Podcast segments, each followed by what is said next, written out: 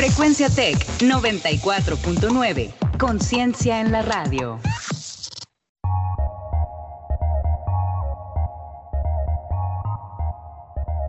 En 30. En 30. En 30. En 30. En 30. En 30. En 30. En 30. En 30. Bienvenidos.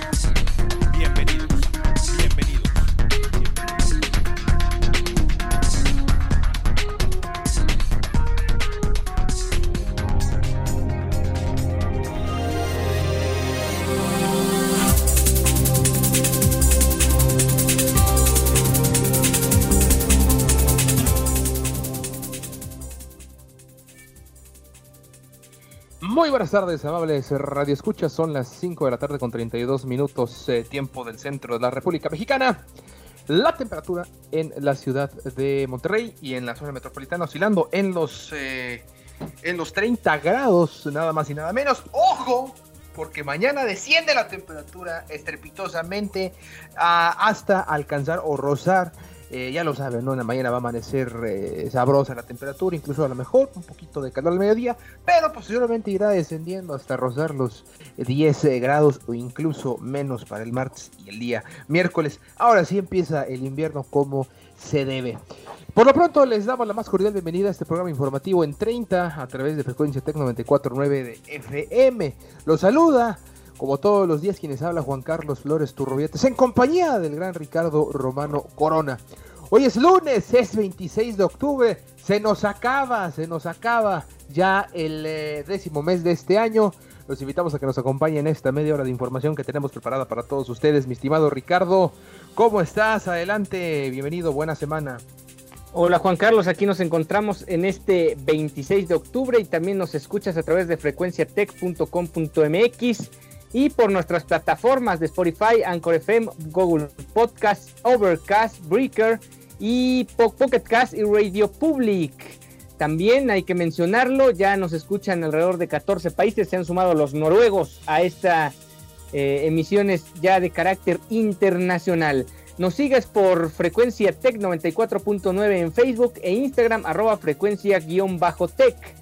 Les recordamos nuestras cuentas de Twitter donde podrán ponerse en contacto con nosotros. La de Juan Carlos es arroba Juan Carlos-FLT y la de un servidor arroba RRC-Romano.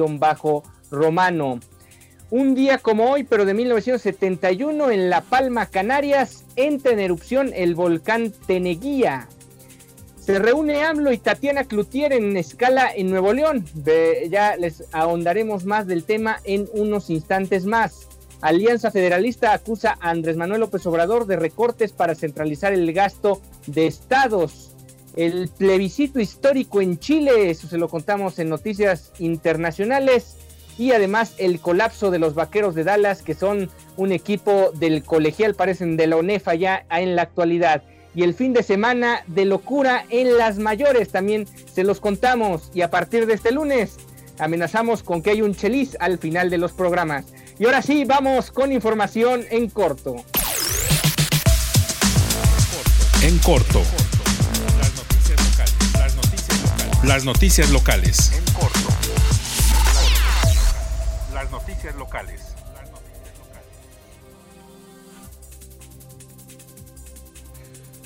Eh, tal como lo comentaba mi estimado Ricardo, luego de un evento público la mañana de ayer domingo en Nuevo Laredo, el presidente López Obrador hizo escala en Monterrey antes de partir hacia la Ciudad de México para tener una reunión privada, nada más y nada menos que con Tatiana Cloutier, diputada federal por Morena, diputada por el estado de eh, Sinaloa, quien se menciona como aspirante a la gubernatura.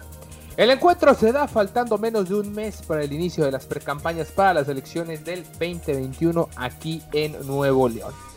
Tras eh, su mini gira en Nuevo Laredo, el presidente entró a Nuevo León por carretera cerca de las 12.05 horas y llegó una hora después al hotel Hilton Garden Inn del Aeropuerto Internacional de Monterrey, donde se reencontró con quien fuera su coordinadora de campaña presidencial. Estamos hablando de Tatiana Cloutier, por supuesto. Aunque Nuevo Laredo tiene aeropuerto, el presidente optó por viajar desde el Aeropuerto Internacional de Monterrey. Y al igual que lo hizo el pasado viernes cuando llegó a la ciudad previo a su gira por Coahuila, Tamaulipas, evitó el cruce por la entrada principal del aeropuerto y llegó al avión por la zona de hangares. Platicamos y le dimos un regalito a su familia, dijo la legisladora federal por Sinaloa, tras despedirse del mandatario. Y sí, como lo comentaba, eh, Tatiana Cloutier es eh, diputada federal por el estado de Sinaloa por haber nacido allí y por tener familia y por tener residencia. También eh, tiene muchos años viviendo y residiendo en el estado de Nuevo León, especialmente en el municipio de San Pedro Garza García. Sin descartar haber tocado el tema de los comicios del siguiente año, Cloutier reiteró que solo hablaron de temas privados Platicamos sobre México y sobre la familia, insistió Cloutier. En semanas previas, eh, miembros de, Morena han barajeado la posibilidad de postular a Cloutier como a la gubernatura, así como a la actual alcaldesa de Escobedo, expriista, ahora sin partido. Sin embargo, eh, pues sabemos también que atrás de ella está eh, un personaje oscuro y muy poderoso como es Abel en guerra. Estamos hablando de Clara Luz Flores. Luego de una hora y diez minutos dentro del hotel donde comieron y platicaron, López Obrador subió a una camioneta que lo llevó a la terminal ED del aeropuerto para abordar un vuelo que partió en punto de las 14 horas con 50 minutos. Pues ahí está la información. ¿Cómo podemos tomar esta mm, reunión? Si me lo preguntan, es un espaldarazo más que claro. Eh, yo aconsejaría a la señorita, a la señora Clara Luz, em, que se vaya buscando eh, la vía del PAN, que se vaya buscando eh, la vía de movimiento ciudadano, porque Samuel está muerto. Porque me parece que en los próximos días puede destaparse ya la candidatura de Tatiana Cloutier. Espero no adelantarme mucho a los hechos. Pero mi, para tener más información respecto precisamente también a lo que acontece en cuanto a la Comisión Estatal Electoral, en cuanto a lo que sucede también con el agua, la disputa que hay sobre el agua y los posibles nuevos cierres, todo esto aquí en la entidad, mi estimado Ricardo, te escuchamos adelante.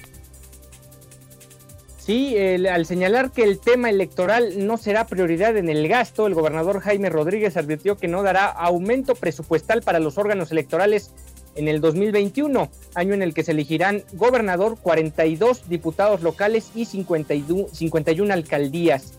La Comisión Estatal Electoral envió a la tesorera, eh, a la tesorería estatal un oficio planteado en un planteando un presupuesto de 1.250 millones de pesos, un 59% más de lo ejercido en 2015, año en donde también hubo elección para gobernador. En más información, eh, también con respecto, oh, en este caso a la Conagua, pero que le compete a lo que mencionó Jaime Rodríguez, quien aseveró que no habrá extracción de agua en la presa El Cuchillo para reponer el líquido de otros estados utilizada para pagar una deuda con Estados Unidos. Tras la polémica generada con el tema, el mandatario estatal aseguró que ya dialogaron con la Conagua, quienes aseveraron que no se retirará el líquido. El jueves, la titular de Conagua, Blanca Jiménez, expuso un esquema donde la presa El Cuchillo y la Marte R. Gómez de Tamaulipas aportarían 250 millones de metros cúbicos para las ciudades de donde se extrajo el agua. Rodríguez explicó que eso pasaría solamente si en esos estados no hubiera suficiente agua en la presa La Amistad, pero esta se encuentra al 110%. Y finalmente, al advertir que un rebrote es catastrófico, el gobernador Jaime Rodríguez dijo que si el número de contagios no se reduce este fin de semana, cerrará nuevamente algunos sectores económicos sin detallar cuáles para frenar la movilidad.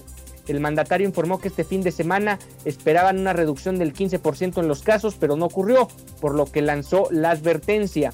Advierto, si no bajamos los contagios, cerraremos horarios y menos movilidad. Dijo que las decisiones que se tomen la próxima semana serán más estrictas. Pues a ver, a ver, porque realmente la situación es crítica y no se ve un, un camino sencillo como para pensar que se puede ir reduciendo de nueva cuenta el número de casos, eh, no solo en Nuevo León, sino realmente en varias partes del país. Y pareciera que a la gente ya le importa poco o nada eh, el aumento en alza de hospitalizaciones y contagios este fin de semana. No, en, en la playa.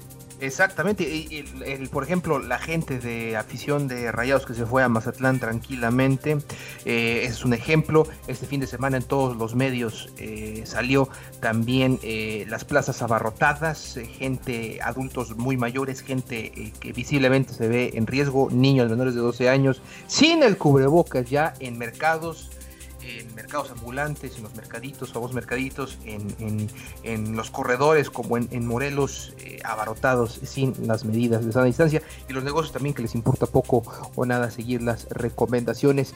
Eh, y bueno, y, se ve en las estadísticas, sexto día el alza en las hospitalizaciones. Eh, se incrementaron por el COVID-19 en la rueda de prensa para actualizar los datos del coronavirus, que son a las 3 de la tarde. El secretario estatal de salud, el doctor de la O, señaló que hay 1.307 personas hospitalizadas, lo que representa un 61% de las 2.156 camas instaladas en hospitales públicos y privados eh, de Nuevo León para esta emergencia. Además, el estado registró hoy 577 nuevos contagios de COVID-19 para sumar un total de 78.966 desde marzo que inició la pandemia. De las personas internadas, 282 están con ventilación mecánica, 8 más que ayer. En las últimas 24 horas hubo 31 muertes más por COVID-19 y la entidad llegó a 4.412 fallecidos en total de esta enfermedad. Esta tarde, pues sí, ya sabemos que los negocios, como lo comentaba Ricardo, podrán, eh, o más bien sí, están ya amenazados para que volvamos como al inicio, como en marzo de este mismo año, lo cual sería eh, realmente lamentable. Vamos a la información así nacional e internacional en la Agenda 21. Agenda 21. Actualidad global.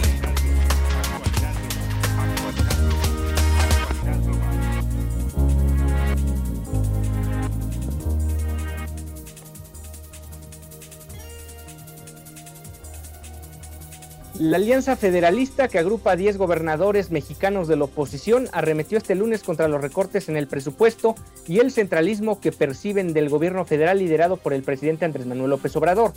Los 10 gobiernos estatales emitieron desde cada una de sus regiones pronunciamientos simultáneos para protestar junto a representantes de ayuntamientos, empresarios, universidades y organizaciones civiles. En un acto en la capital chihuahuense, Corral, quien durante las últimas semanas ha mantenido un duro enfrentamiento con López Obrador por el Tratado de Aguas con Estados Unidos, dijo que están listos para dar la batalla política y jurídica contra el presidente. La Alianza Federalista, que fue creada por gobernadores molestos con el manejo de la pandemia del COVID-19 por parte del gobierno federal, está compuesta por Aguascalientes, Chihuahua, Coahuila, Colima, Durango, Guanajuato, Jalisco, Michoacán, Nuevo León y Tamaulipas, 10 de los 32 estados del país. El pasado agosto los gobernadores arrancaron el compromiso del gobierno federal de revisar el reparto de recursos entre los estados tras una reunión de la Conferencia Nacional de Gobernadores, la CONAGO, organismo que reunía a todos los estados del país. Sin embargo, días después López Obrador puso como condición para reformar el pacto fiscal que los 32 gobernadores consensuaran la nueva fórmula de reparto de los recursos y en septiembre los 10 gobernadores de la Alianza Federalista anunciaron su salida de la CONAGO en un choque sin precedentes con el gobierno federal. Desde la ciudad de Guadalajara, el gobernador de Jalisco, Enrique Alfaro, del Movimiento Ciudadano, mandó este lunes un mensaje contundente de que no estamos dispuestos a tolerar más abusos de la federación.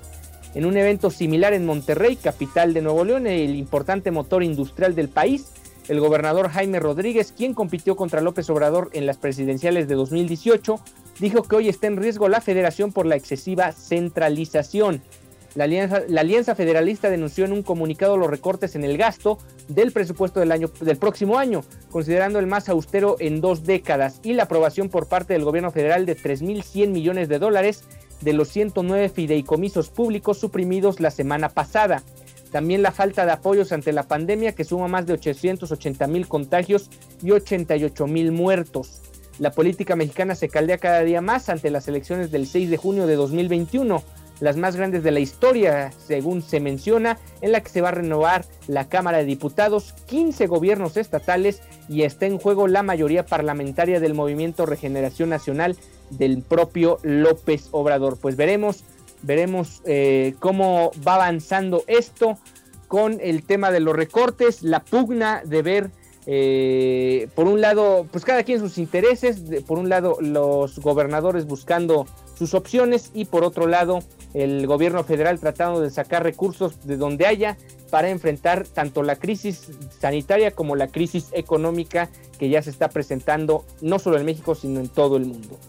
Pareciera que la CONAGO ahora sí se está, eh, está fraguando o está cuajándose ya eh, como una, se está más bien consolidando como una oposición sólida ya con estas universidades, ya con estas empresas, ya con estas instituciones que al parecer podrían respaldar lo que hagan.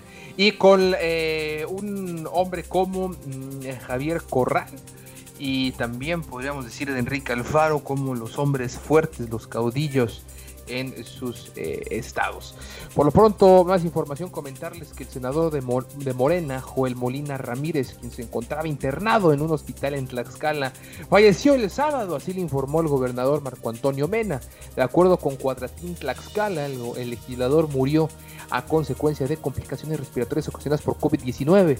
El senador ingresó de urgencias al Hospital eh, General del Iste, ubicado en la capital del estado, donde de acuerdo a los primeros informes dados por las autoridades del nosocomio dejó de presentar signos vitales en punto de las 2 de la tarde, según lo reporta Cuadrantín.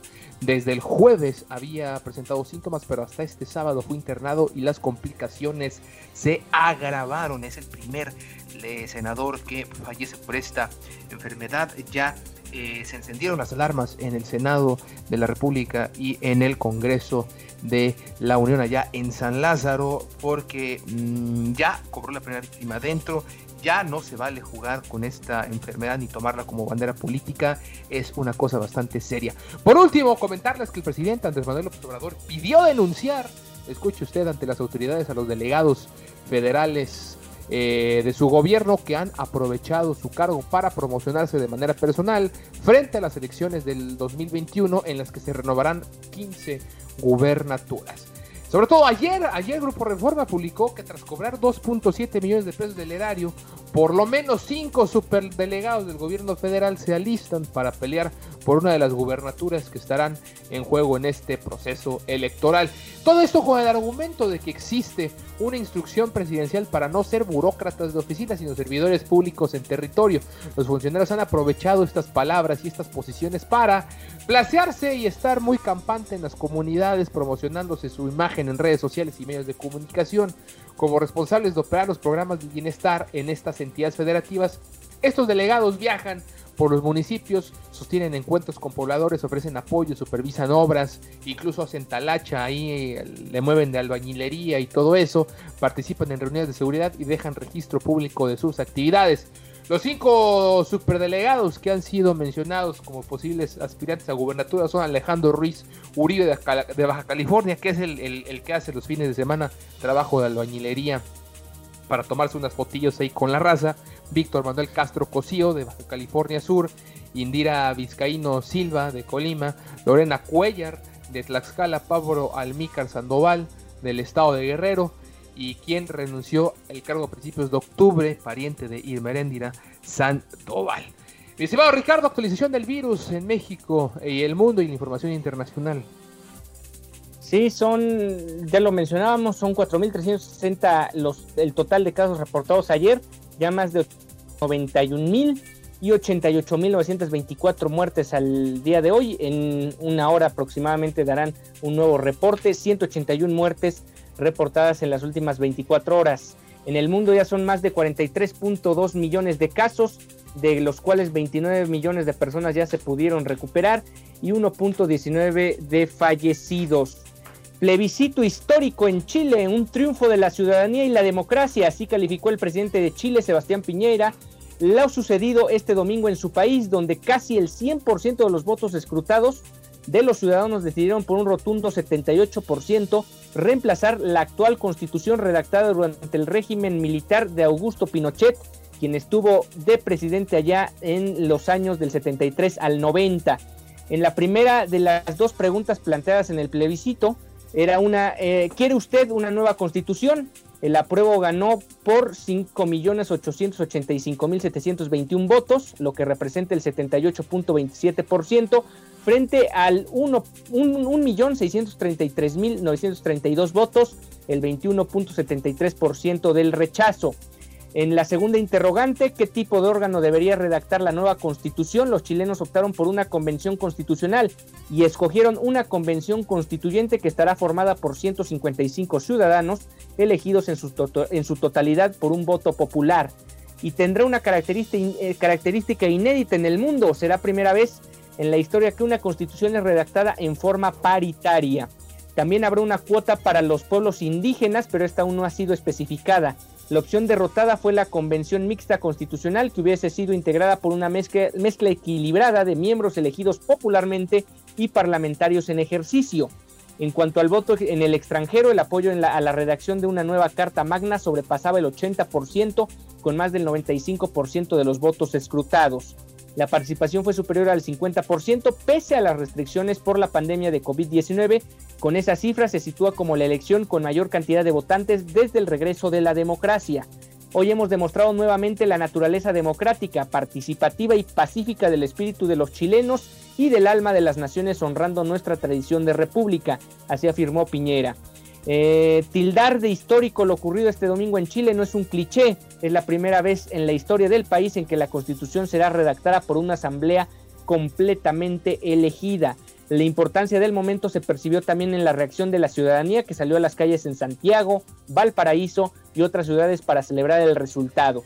El plebiscito, programado originalmente para el 26 de abril de, este año, pero postergado por la pandemia, se realizó observando un protocolo sanitario especial con un horario específico para mayores de 60 años y el uso obligatorio de mascarillas. Las personas contagiadas con coronavirus no pudieron participar en el proceso debido a que no se pudieron implementar las medidas que les hubieran permitido votar sin romper la cuarentena. El país debe volver a las urnas el 11 de abril del 2021 para elegir directamente a los miembros de la convención constituyente. Elegirán a 155 miembros repartidos equitativamente entre hombres y mujeres, con un número de escaños reservados para los pueblos indígenas. Con esta opción ningún género podrá tener más de un 50% más uno de la instancia, es decir, podrá haber un máximo de 78 hombres o mujeres electos. La convención, la convención que redacte la nueva Carta Magna se constituirá, se constituirá en mayo de 2021. Pues ahí está la información de algo histórico, no solo para Chile, sino realmente para varias de las democracias en Latinoamérica. Claro, después del triunfo contundente del MAS en, Bolivia, después de este plebiscito histórico en donde arrancan de raíz el último vestigio de una dictadura sangrienta y de una dictadura que no dejó más que terror en, un país tan, tan grande y tan hermoso como lo es Chile, pues eh, definitivamente la, derecha neoliberal y la, derecha también oligarca, tanto en, Bolivia como en, Chile, pues sí, están eh, contra las cuerdas. Em, la Latinoamérica progresista, la nueva oleada rosa, está en un punto importantísimo ahorita en Latinoamérica. Latinoamérica está volteando nuevamente a la izquierda. Ahora sí es momento de hablar, de hablar acerca de el colapso con los vaqueros de Dallas y el fin de semana beisbolero que tuvimos desde las gradas. Desde las gradas, lo último en deportes.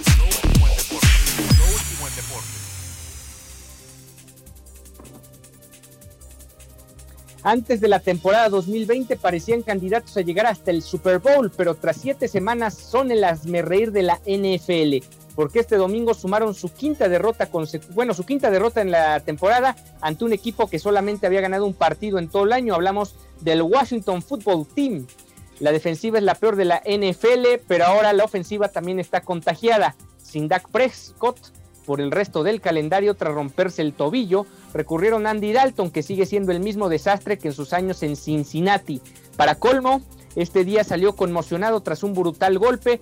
Con todo eso, Dallas recurrió a su tercer coreback, Ben Dinucci, eh, que nos hable el aficionado a los vaqueros que conocía al tercer coreback de Dallas. Vaya, un absoluto desconocido ahora en los controles del equipo de la estrella solitaria, a quien honestamente, eh, obviamente nadie conoce y con todos estos infortunios, los de la estrella solitaria ni siquiera fueron capaces de lograr un solo touchdown porque Washington los limitó a tres puntos. El partido terminó 25 a 3.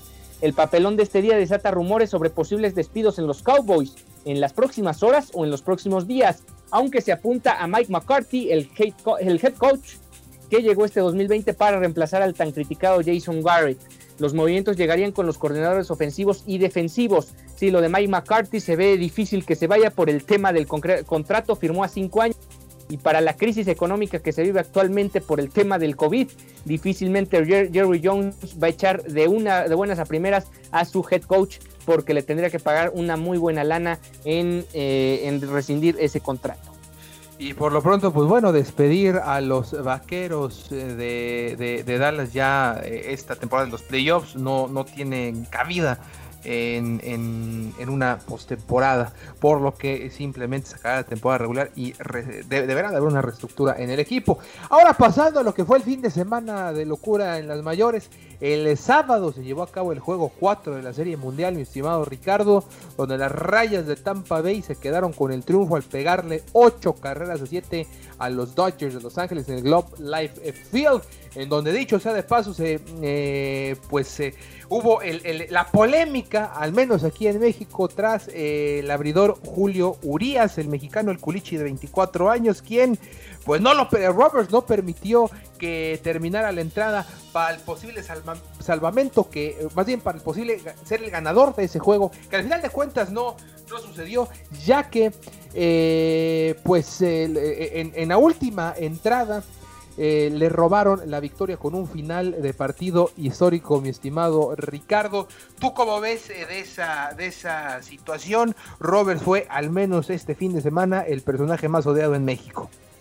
Sí, definitivamente Robert sigue su, su librito, su librito ningún pitcher abridor de los Dodgers llegue a 90 picheos. También lo vimos el domingo, sacó a Kershaw antes de llegar a los 90 picheos y no le importa mucho si va a ganar el mexicano, el coreano o el dominicano el partido. Lo que le interesa es ganar el juego. Al final ese partido lo perdió. Yo siento más por errores de no haber sacado algunos relevistas en, momentos apropiados y con esto se quedaron 2-2 eh, en la serie. Después ya ganarían el quinto juego con una excelente y brillante salida de también el ya este, tan criticado Clayton Kershaw, que al final sacó la casta y está teniendo una gran serie mundial. Se está reivindicando y destacar, por supuesto, eh, en el juego 5 el día de ayer, lo que hizo Víctor González, una buena actuación al conseguir dos outs en octava entrada y evitar el daño de los Reyes. Y también, digo, al final de cuentas, hace historia eh, Julio Urias, eh, nueve ponches en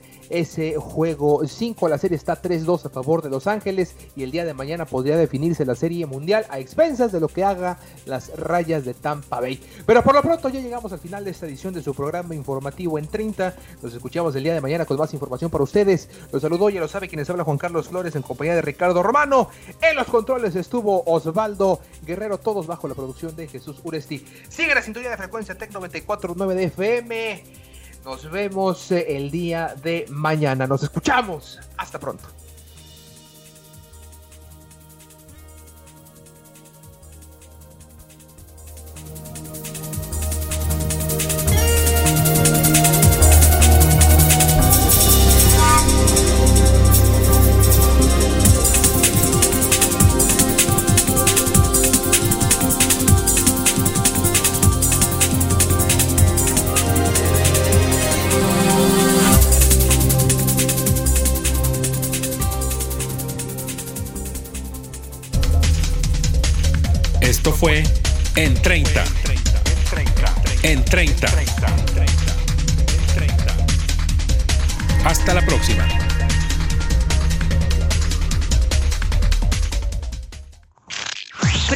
Tech 94.9. Conciencia en la radio.